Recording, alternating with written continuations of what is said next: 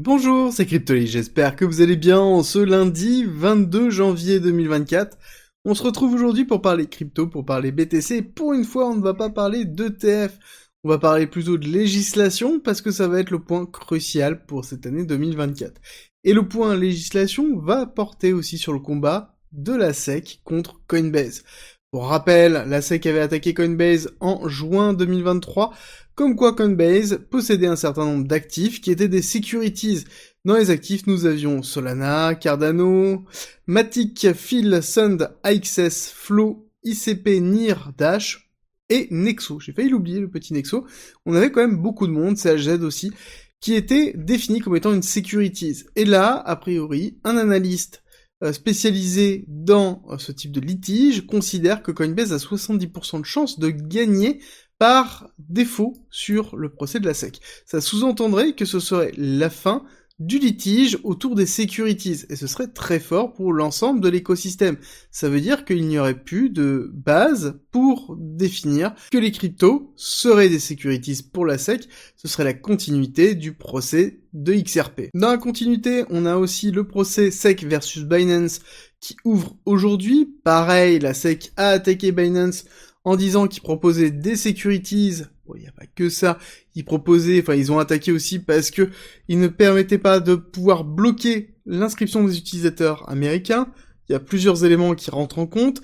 Pour rappel, Binance a été condamné par le département de justice des USA à 4 milliards de dollars, plus de 4 milliards même, c'était un petit peu plus de 4 milliards de dollars d'amende parce que il ne respectait pas la loi anti-blanchiment d'argent et d'autres petites bricoles, entre guillemets, et le CEO, CZ, attend encore son jugement, savoir s'il doit passer par la case prison ou non. Ça devrait être normalement en février.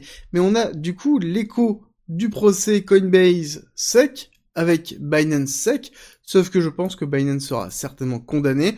Coinbase, non. La question sera se poser, est-ce que les cryptos vont être considérés comme des securities dans l'un et pas dans l'autre?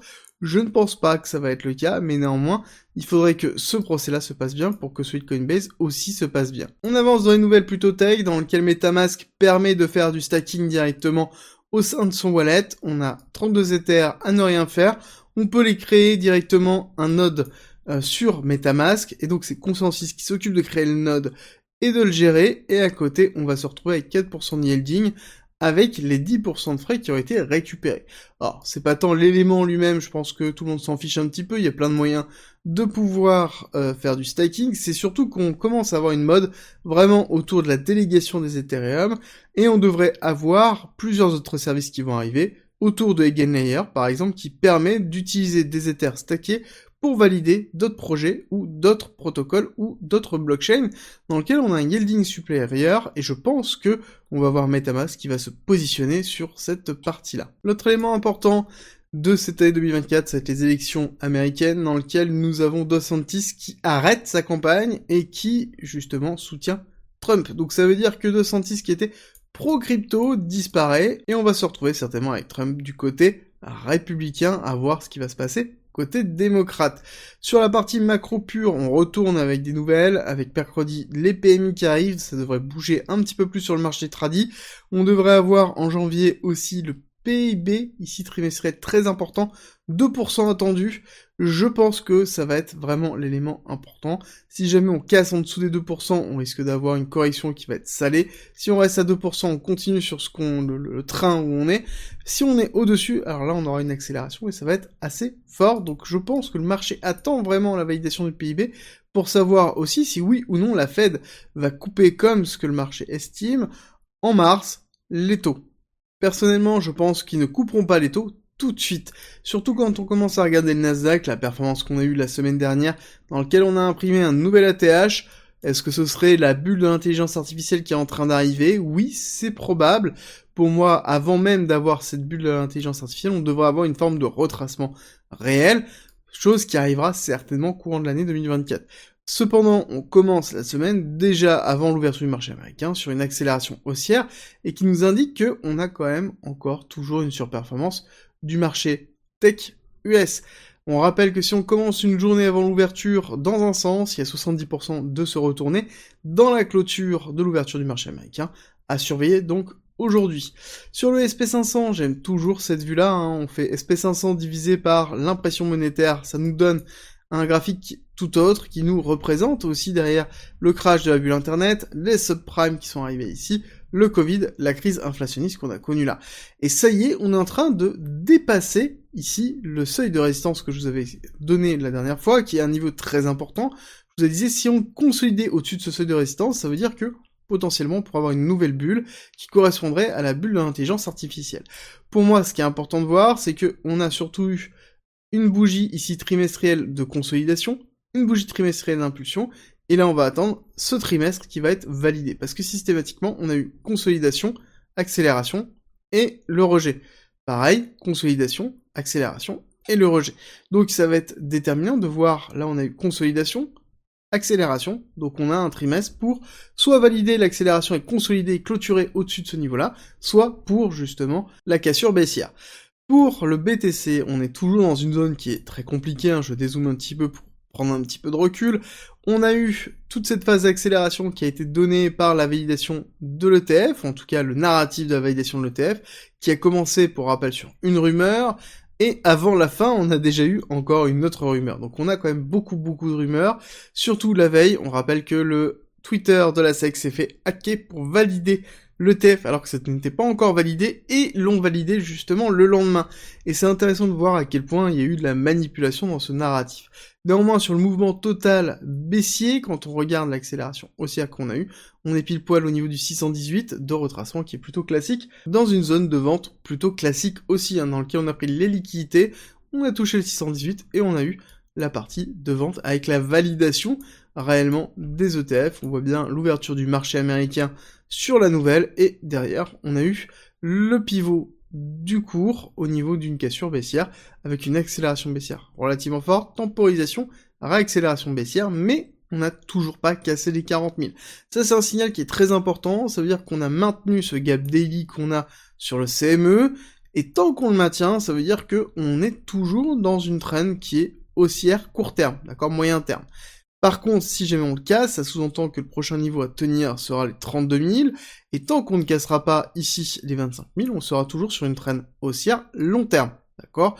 Donc rien ne change, ce n'est pas parce qu'on a eu une période d'euphorie et que maintenant on rentre dans une période peut-être d'apathie que la trend change. Non, on est forcément sur une forme de respiration qui peut se ressembler d'ailleurs à une forme de latéralisation, comme on pourrait le voir ici avec la partie hausse la partie basse, dans lequel on est allé prendre la liquidité ici de ce point qui a été protégé, et on voit que l'ouverture du marché asiatique qui a été relativement agressive ce matin à 1 heure, qui a commencé en fait une descente, mais qui n'a toujours pas cassé la partie des 43 319 qui est en attente. D'accord? Donc cette bougie tient. Cette bougie tient. Nous avons toujours la liquidité dans cette zone-là. Donc pour moi, il n'y a pas d'élément qui m'indique avoir une cassure baissière beaucoup plus forte tant que on ne va pas chercher liquidité et que on tient à ce niveau-là. D'accord? Si on va chercher liquidité ici, on va prendre le pinceau. Si on va chercher la liquidité et qu'on repart tout de suite, là on a une prise de liquidité qui est plutôt classique. Par contre, si on va chercher une prise de liquidité, on fait un rebond, on maintient ce niveau-là et on s'installe en dessous, là on aura un signal peut-être de problème. Ça veut dire que certainement on ira chercher des niveaux qui sont beaucoup plus bas. En tout cas, moi ce qui est sûr, c'est qu'il y a une probabilité qui est la plus grosse probabilité selon moi, qui serait la mise en place d'une forme de ranging comme on a connu ici. D'accord Une forme d'apathie, avec ici quelque chose qui pourrait durer 200 jours, 300 jours, quelque chose comme ça qui nous ferait passer justement le halving pour ensuite préparer la phase de pré-bull run. Alors on pourrait avoir quelque chose qui est vraiment sous une forme de ranging comme ça, soit un ranging légèrement descendant, pour aller chercher potentiellement un petit peu plus bas avant de repartir. Les deux scénarios pour moi sont possibles. Alors oui, on a un afflux de liquidité au niveau des ETF, on le sait, on a beaucoup de volume qui a lieu, mais ça reste du volume. On a assez peu vraiment de pure liquidité qui rentre sur le marché, principalement parce que on a Grayscale Capital qui prend des profits. Alors là-dessus, c'est pas Grayscale Capital, c'est ceux qui possèdent du GBTC et dans ceux qui possèdent du GBTC, je rappelle, il y a DGC, Digital Group Currency, qui est la société qui possède GBTC, qui possède aussi, enfin, qui possédait aussi Genesis, et qui était en négatif fortement, et dans lequel on a quand même une dette avec Jimmy qui a été partiellement remboursée, mais pas totalement. Donc, on a forcément une prise de position très forte qui se fait au niveau de GBTC. Rappel, on ne pouvait pas récupérer ses sous au niveau de GBTC sans devoir vendre sa partie, sa, part de GBTC sur le marché secondaire avec un discount qui pouvait aller de 30% à 10% vers la fin euh, de, de, GBTC. Donc maintenant c'est plus le cas. Donc les personnes sont en train de récupérer leur liquidité, ça se fait petit à petit et on voit ici la courbe qui est orange qui est le volume de short sur GBTC, on a quand même un volume de short qui est relativement conséquent. D'accord? Premier pic, deuxième pic. Plus on est haut, plus on short en fait sur GBTC. Plus on a globalement des ventes qui sont effectuées sur GBTC.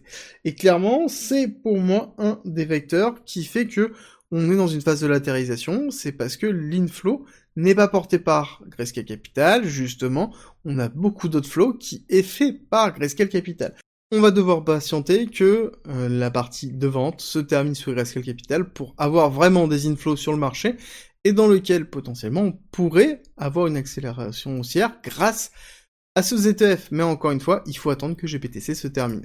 Au niveau de l'order flow, pas grand chose, hein. on voit toujours un marché qui est relativement flat, on n'arrive pas à, vraiment construire de l'open interest que ce soit sur l'open interest classique ou sur celui de Binance, on voit que c'est relativement flat pas de position new defending rate, donc pas d'intérêt du marché. Et ça se voit aussi au niveau des CVD qui sont présents. Les CVD spot et perp sont toujours ici baissiers. Et quand on regarde un petit peu plus, on voit que la tendance baissière du marché reste toujours présente en termes d'agressivité. On n'a pas un marché qui est agressif parce qu'en même temps, nous ne sommes toujours pas dans une phase de bull run. Nous sommes dans une phase de préparation. On a terminé le bear market. On est plutôt dans une phase de pré-bull run, voire même de latéralisation comme on a pu avoir en 2023, ce qui est plutôt classique. Ce que l'on va attendre ici, ça va être encore une fois une phase de latéralisation, de respiration du marché, pour pouvoir préparer le halving et ensuite aller sur 2024, fin 2024, dans vraiment un véritable bull run comme on l'attend. Au niveau des liquidations, on voit que là, sur du très court terme, on a liquidé toute cette partie-là, mais si on prend encore une fois du recul, on voit qu'il y a très peu d'intérêt, très peu de personnes qui se positionnent parce que les liquidations sont vraiment minimes par rapport à tout ce qu'on a pu connaître sur cette accélération haussière. Donc il y a très peu d'intérêt sur le marché actuellement du Bitcoin, très peu d'intérêt sur le marché même tout court crypto. On voit que depuis la validation des ETF, on a vraiment une baisse drastique des volumes. Et d'ailleurs, ça se voit aussi au niveau de la dominance BTC. On a une forme de latéralisation, on a eu une accélération haussière, une décélération, donc transfert de liquidité vers les altcoins, et depuis on est dans une forme de latéralisation, donc on n'a pas de passage de liquidité, parce qu'en même temps, la liquidité qui a déjà été rentrée est soit positionnée, soit a été sortie sous une forme de prise de profit.